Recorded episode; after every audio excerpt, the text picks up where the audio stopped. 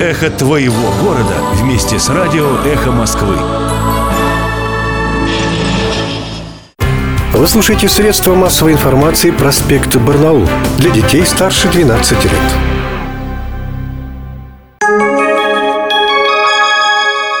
Добрый день, уважаемые радиослушатели. В эфире программа «Тема дня» на радио «Эхо Москвы» в Барнауле. У микрофона ведущий корреспондент портала amik.ru Кузнецов Артем. Наш сегодняшний гость в студии – епископ Александр Франц. Здравствуйте, Александр Александрович. Здравствуйте.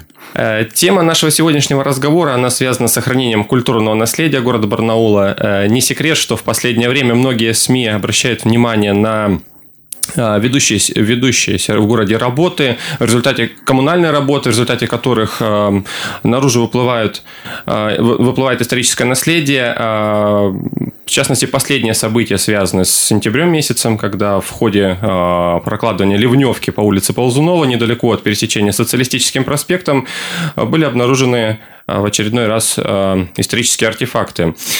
Александр Александрович, я знаю, что вы не только епископ, да, вы краевед, историк, интересуетесь прошлым Барнаула, его наследием. Расскажите вообще, как э, произошло ваше знакомство с Барнаулом 18 века и почему вас в прессе окрестили как одного из самых ярых э, охранителей нашей истории?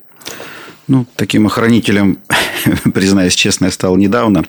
Э, вообще, интерес к истории у меня такой, как бы, двоякий. С одной стороны, я историк по образованию. Я учился в Алтайском государственном университете. Но по специальности так вот получилось, не работал. А с другой стороны, я пишу сейчас книгу по истории, уже пишу несколько лет, книгу по истории лютеранской церкви на Алтае.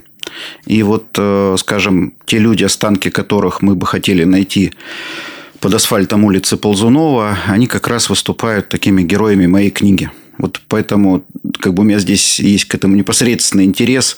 А, я работал э, в нашем краевом архиве, собирал предварительно данные. И вот когда начались, собственно, коммунальные работы, они начались, э, скажем, не в сентябре, а немножко раньше, потому что по улице Ползунова эти работы велись, начиная от проспекта Ленина, практически все лето, и вот до, до выхода на площадь Свободы мы ожидали, то есть я там, другие краеведы, историки, мы ожидали, что мы наткнемся на это кладбище, и мы как бы заранее пытались предупредить и городские власти, ну, что, что собственно, вот и произошло, то, что связано с этим местом. То есть для вас находка это не была никакая сенсация, вы ждали чего-то подобного? Да, мы ее твердо ждали, потому что наши вот краевые архивы, они свидетельствуют о том, что да, на этом месте располагалось старинное кладбище 18 века, на этом кладбище был похоронен Андреас Бейер, начальник Ивано-Воскресенского Воскресенских горных заводов. Ну, наверное, как бы вот сейчас бы его назвали первым губернатором Алтая. А, где-то рядом похоронен Иван Ползунов, ну и многие другие такие значимые персонажи.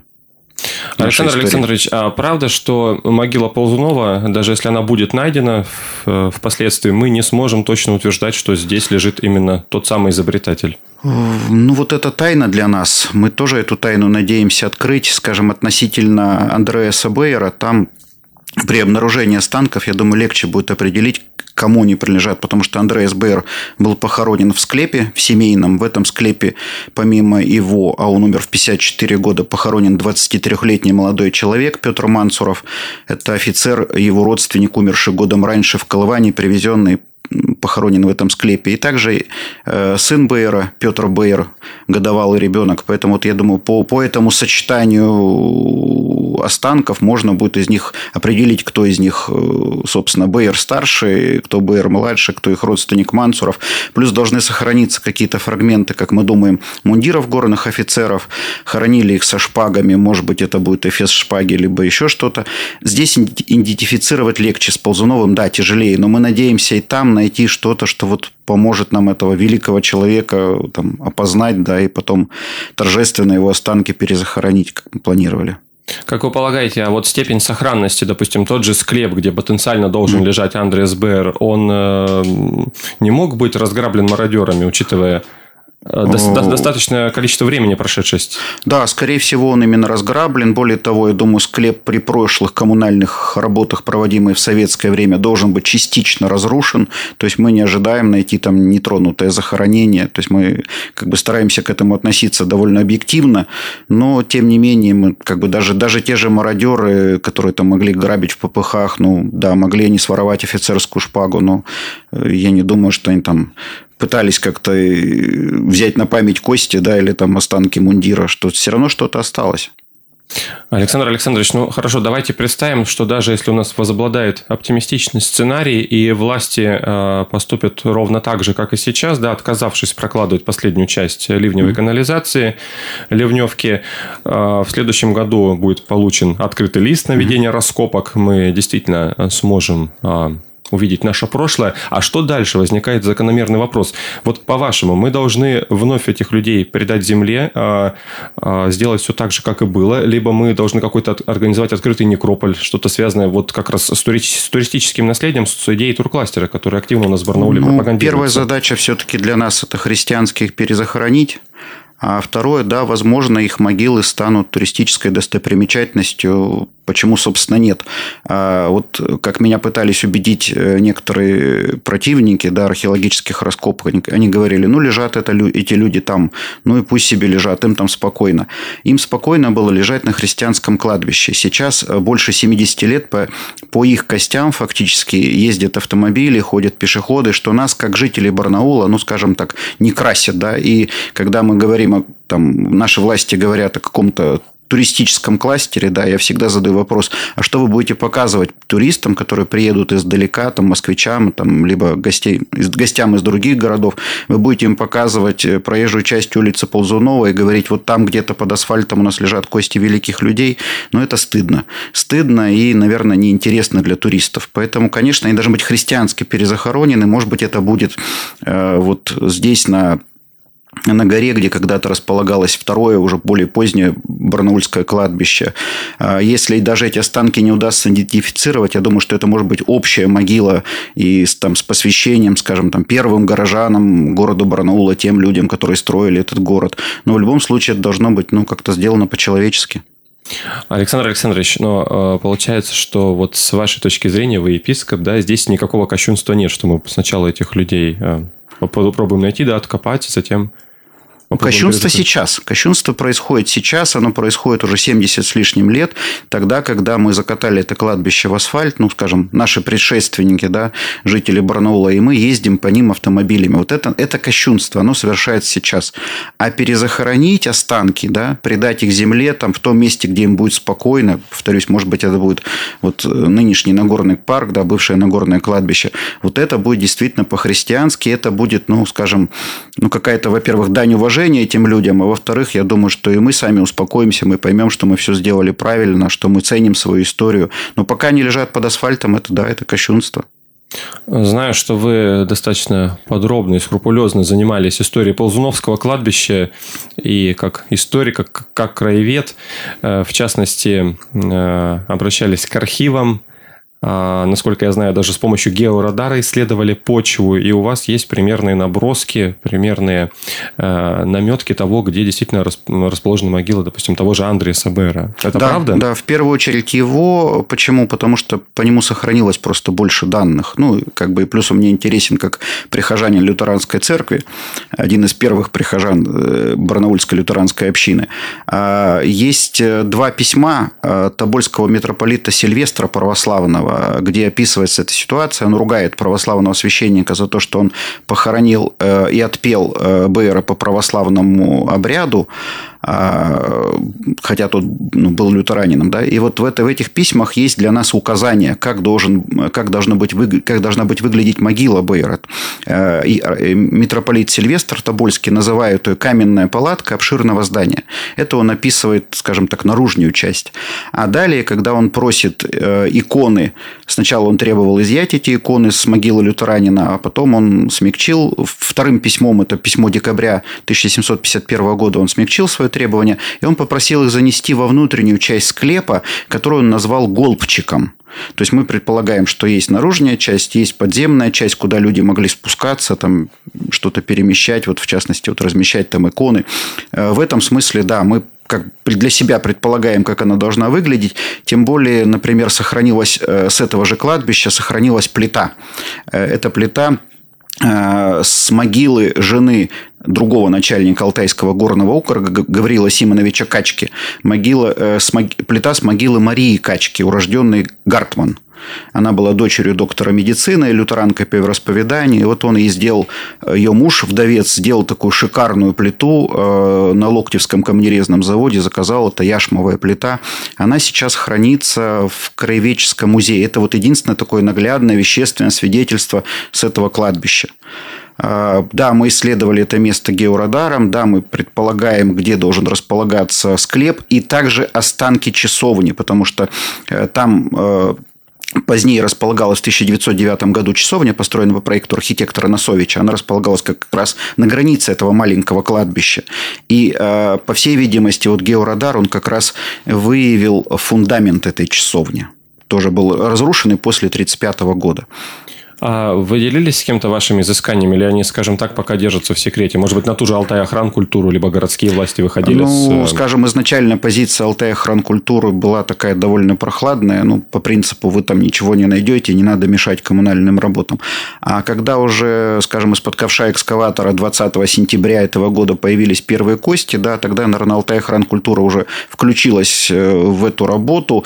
Э, на сегодняшний день они будируют вот получение открытого листа, скорее скорее всего, это будет копаться силами, э, изучаться силами археологов Алтайского государственного университета, я думаю, с большой долей вероятности, но это будет происходить вот в начале следующего года, ну, так скажем, весной, летом этого года. И нам бы хотелось, чтобы вот эти раскопки, они все-таки проходили гласно, да, чтобы могли присутствовать другие археологи, историки, не вовлеченные в этот процесс, да, и наблюдать за этими раскопками, чтобы могли присутствовать горожане, потому что мы бы хотели, чтобы вот, ну, как бы горожане тоже интересовались своей историей. И такой интерес, в принципе, у них есть, но, скажем, то, что они учили там будучи детьми в школе, да, вот этот интерес, он где-то, где сохраняется, но его надо будировать. Поэтому мы предполагали вообще там, чтобы вокруг этих раскопок, да, был свободный доступ, чтобы можно было соорудить какой-то помост, там, огородить его, да, чтобы люди не упали там вниз и, и, могли, и могли, собственно, там приходить все желающие и смотреть, как копают археологи. Мне кажется, это очень интересно, и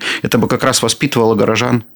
Ну, я, насколько знаю, такой опыт э, в Европе встречается, да? Повсеместно, это... да. да. Повсеместно, когда люди могут приходить на раскопки, неважно, где они ведутся, за городом, в старой части города, и наблюдать, да, как работают археологи. Это и интересно и туристам, и как бы самим людям, которые живут в этой местности. Александр Александрович, возвращаясь к теме религии, вот, э, судя по вашим словам, часть э, захороненных на Ползуновском кладбище, они по своему вероисповеданию были лютеранами, правильно? Да. Но э, были и те люди, например, сам Иван Иванович Ползунов, который придерживался другой веры, другой mm. религии. Это вообще э, обычная практика для города той эпохи, середины 18 столетия, когда хоронили ну, скажем так, да, если корректно выразиться. Да. Нет, нет, нет, это, так скажем, довольно нестандартная ситуация. У нас вообще есть такая городская легенда, что э, Бейер был похоронен на этом месте, вот фактически, ну, скажем так, условно говоря, в центре города, да, был похоронен, потому что вот он был там большим начальником, и поэтому он удостоился этого места. А другая легенда говорит о том, что, ну, тогда еще не было, собственно, лютеранского кладбища, вот пришлось хоронить здесь. На самом деле это не выдерживает критики. Почему? Потому что лютеранское кладбище уже существовало, оно находилось на берегу заводского пруда, здесь вот недалеко от того места, где мы с вами беседуем. А, и он мог быть похоронен там. А собственно, почему он оказался здесь, на площади Свободы, ну, как тогда Петропавловской, Петропавловской церкви, потому что там до этого, за год до этого, был похоронен его сын и вот его родственник Мансуров. Фактически его похоронили в этом семейном склепе вместе с двумя православными, потому что его сын был крещен по православному обряду и потому что этот родственник Мансуров тоже был православный. Это редкость на самом деле, потому что все остальные лютеране города Барнаула, э, ну вот за исключением, опять же, Марии Качки, они лежат на, на, на лютеранском кладбище, которое Пимен Старцев называет ну так он поэтично его назвал, э, место, где погребают усопших иноземцев телеса. Это кладбище находилось на высоком берегу заводского пруда, повторюсь, да, и там похоронены Аган Готлеплеуба, начальник Змеиногорского рудника, и до этого первый пастор, он же первый пастор э, этого, этого округа. Там похоронен Иоганн Самуэль Христиане, начальник Барнаульского сереброплавильного завода, человек, который, собственно, здесь делал первые плавки серебра и стоял, ну, как бы у истоков освоения этого региона. Ну, еще много славных людей. Вообще, конечно, практика вот таких совместных похорон по православных лютеран, она необычна. Но это вот это, пер, это первые века освоения города, собственно, вот тогда все, наверное, можно было. Получается, вот этот некрополь э, на берегу заводского пруда, он до наших дней не уцелел, да, и не было никаких изысканий, никаких попыток. Нет, я его, он, он был, он был довольно рано уже там закончились захоронения, ну, там хоронили, может быть, первые сто лет, а потом лютеранам была отведена территория на уже на горном кладбище, у них был свой участок, и хоронили уже здесь, на Нагорном кладбище. А то кладбище оставалось, э, там не было никакой застройки. Там застройка, разрушение кладбища началось Э, после гражданской войны, потому что было много новых приехавших людей из деревень, э, было определенное безвластие, и вот люди да, стали ломать старое лютеранское кладбище, на нем строиться. Там сейчас самовольная застройка. Но в этом году мы это кладбище обнаружили, и мы тоже там думаем провести раскопки, но это, наверное, уже будет, вот, скажем, после улицы Ползунова. Я думаю, там будут не менее интересные находки, потому что, ну, как бы с нашей точки зрения, опять же, этих людей нужно по-христиански перезахоронить, потому что сейчас фактически практически кладбище, вот это старинное лютеранское, оно находится в огородах у горожан. И горожане эпизодически откапывают кости, черепа, что тоже как бы, ну, ну скажем так, не, не, не, не лучший вариант ни для них, ни для, вот, ни для истории города. То есть, там сейчас частный сектор, да, расположен? Да, частный сектор, ну, как вы знаете, есть такое слово «нахаловка». Да. А по датировке выходит, что лютеранское кладбище, оно также относится к середине 18 столетия, верно? А, Пимен Старцев – это прапорщик-геодезист, который вычерчивал первые планы планы города Барнаула. На плане 1752 года, это, ну, скажем, год после смерти э, Бейера, оно уже есть, да. Но оно было и раньше, просто в это время оно его только нанес. Александр Александрович, еще один э, любопытный аспект. А вот как в Барнауле в прежние века хоронили иноверцев, ну, допустим, тех же татар? Ну, вот, к сожалению, про как, как э, выглядел обряд похорон, я не знаю, но то, что э, с соседним участком Нагорного кладбища, соседним с лютеранским участком Нагорного кладбища было так называемое Магометанское кладбище, это да, совершенно верно. Здесь на Нагорном кладбище у мусульман был свой участок. Он ну, буквально вот соседствовал и с лютеранским, и с православным кладбищем.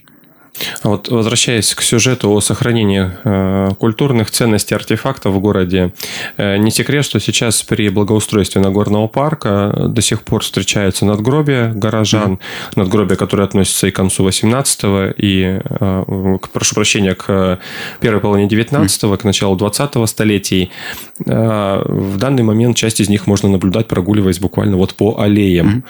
Mm-hmm. Как вы полагаете, место этих надгробий где? В музее? Или они должны остаться является здесь как э, элемент вот такого, э, такой исторической преемственности между э, тем, что представляло собой это место в досоветский период, да, и тем, что оно стало сейчас. Ну вот, например, в частности, о вот этой упомянутой мной красивой могильной плите с надписью на немецком языке, которая лежала Марии Качки, установленной в могиле, как она оказалась в Краеведческом музее. А, наш известный краевед Няшин в 1929 году, когда происходило разрушение вот этого маленького первого кладбища на улице Ползунова, он выступил с инициативой спасти хотя бы что-то – когда вот это кладбище закатывали в асфальт, и он уговорил, и вот эту плиту уже с разрушенной могилы Марии Качки, ее перенесли в Кривеческий музей, и благодаря этому она сохранилась. Вот в таких случаях, когда, скажем, не осталось кладбища, ну да, наверное, какие-то такие вот предметы материальной культуры, их можно размещать в музеях. Но когда мы знаем место кладбища, да, когда вот это, скажем, место не застроено, как вот здесь сейчас на Нагорном кладбище, я думаю, те, те вот могильные памятники, которые там скажем, могут быть найдены, извлечены из земли, я думаю, здесь же надо и оставлять. То есть горожане будут прогуливаться, обозревать это. Не знаю, мне кажется, это не такая мрачная картина, это часть нашей истории, почему, собственно, их не видеть. Тем более там уже есть могилы Геблера и Ядринцева, да, пусть будут рядом. Ну, опять же, можем вспомнить и западные образцы, да, для это не является чем-то из ряда вон. Нет, э, есть много старинных кладбищ в Европе, которые посещаются людьми, посещаются туристами, и никто не видит в этом, опять же, там, какого-то, не знаю, там, кощунства, никто не требует там, закрыть их для посетителей. Почему нет? Александр Александрович, не могу не спросить и еще о таком вопросе, как восстановление Петропавловского собора.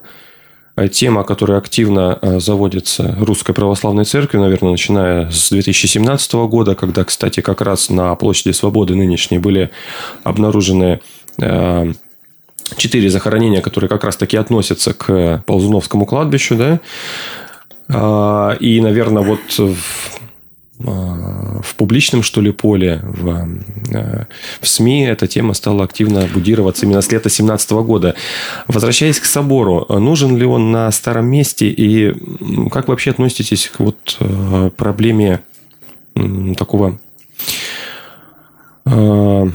ну, к проблеме, ну, скажем я, так, да, не, не просто кажется, культурного я, наследия, а церковного наследия. Я понял ваш вопрос, но я бы вот немножко начал так с частности вот относительно э, тех захоронений, которые были обнаружены не в этом, а еще в прошлом году, где-то на расстоянии 20 метров от, э, как, как мы думаем, от старинного заводского кладбища. Там было обнаружено действительно 4 целых гроба. Они, собственно, так и остались под асфальтом. Их никто не, не захотел изучать. Их просто, да, закатали в асфальт. И было несколько разрушенных гробов, кости которых вот Следственный комитет брал себе для исследования. А, относятся ли эти захоронения к заводскому кладбищу – большой вопрос. Почему? Потому что они находятся в стороне. И, например, на, кар... на плане Пимена Старцева, города Барнаула 1752 года это место отмечено как болотина. Оно не отмечено как кладбище, но болотина – это, по всей видимости, какое-то болотное низменное место. Как в этом месте оказались захоронения, то есть, как бы это вот для краеведов загадка. Относительно восстановления Петропавловского собора, уже каменного, да, который вот э, находился там рядышком, и за которым, кстати, есть еще захоронения уже священнослужителей. Это, они как бы эти захоронения тяготеют ближе к улице Пушкина территориально. Это захоронения тех священнослужителей православных, которые в этом храме служили. А вот Э, как, ну, как, скажем, как представитель лютеранской церкви, да, я выступал на круглом столе, который собирала наша алтайская православная митрополия. И э, вот то, что я говорил, я могу повторить сейчас. Вот наша лютеранская церковь в Барнауле, первая деревянная, находилась также на улице Ползунова и пришла, в, там, скажем, там, ветхость определенную, и потом была построена каменная церковь на э, Московском проспекте, который мы сейчас знаем как Ленинский по соседству с магазином «Красный». Сейчас на этом месте такой облагороженный пустырь. Она была построена, это каменная лютеранская церковь в 1862 году по проекту. Вы имеете в виду, прошу прощения, что перебиваю, там сейчас сквер между вот э, да, стадионом «Динамо», да, и... Э, с одной стороны, это ограничено стадионом «Динамо», с другой стороны, собственно, проспектом Ленина. С третьей стороны, это магазин «Красный», а с четвертой, это здание, которое мы знаем как городская администрация. Тогда это называлось Дом начальника горного округа, которые частью, кстати, были тоже лютеранами начальники горного округа. И вот там был построен, построена хорошая каменная церковь по проекту петербургского архитектора Гарольда Бассе, лютеранская кирха. Она была в 20-е годы отобрана у верующих, и где-то на границе 1969-70 годов она была разрушена. Но до этого она использовалась как склад магазина «Красный», у нее была срублена колокольня, ну, и как бы вот э, всячески вот советская власть там доводила ее до этого состояния негодности, да, чтобы потом под каким-то предлогом ее, под этим предлогом ее и снести. И вот как, э, как, скажем, человек, относящийся к церкви, вот э, здание, которое было разрушено, я, ну, я понимаю, понимаю боль православных и их желание восстановить Петропавловский собор. И считаю это желание как бы законным, приемлемым. А вопрос только в том, что то есть я, я всячески поддерживаю это восстановление.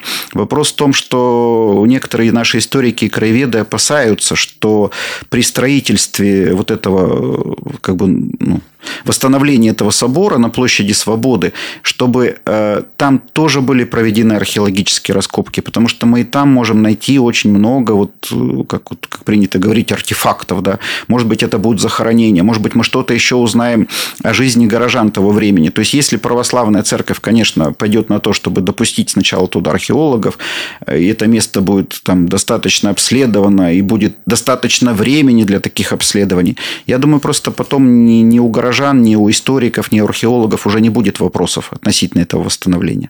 Поэтому я, конечно, за. Ну, а вообще вы предполагаете, насколько реально это э, в, ны... в нынешних условиях, учитывая и затратность строительства, да, и масштабность работ? Ну, это вопрос Не больше... останется ли эта идея э, на бумаге?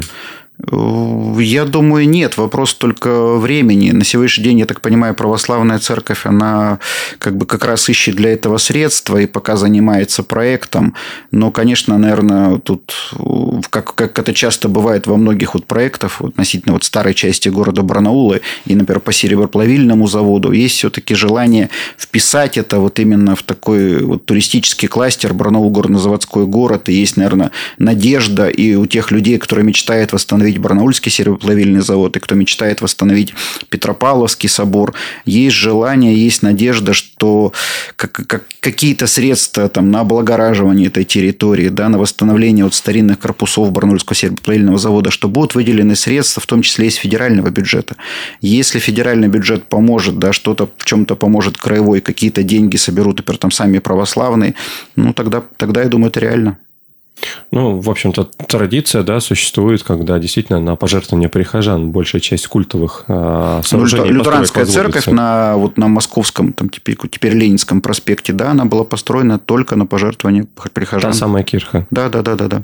Ну, вот, кстати, любопытно, Александр Александрович, получается ведь, что вот этот антиклерикальный разгул, он уже сошел на нет, да, 30-е годы, ведь и разрушение Петропавловского собора, это именно 30-е годы. Мы знаем, что большинство как раз а, культовых построек были уничтожены в период там, между 20-м и серединой 30-х. А с Кирхой вышло так, что это уже рубеж 60-х, 70-х годов, да, когда казалось, вот уже настроения эти сошли на нет. И... Ну да, нам, видите, нам немножко не повезло. Вот, собственно, в, это, в этом смысле э, нашим барнаульским католикам повезло больше, потому что Вы их... костеле, который на... Да, это то, что здание, которое сейчас горожане знают как аптеку, находящееся по соседству с политехническим университетом, это, это костел, у которого срублена колокольня, который разделен на два этажа, по горизонтали, но, по крайней мере, как бы, как бы не было изуродована э, эта католическая церковь, ее можно восстановить, можно привести в порядок, и как бы можно вообще ее добиваться.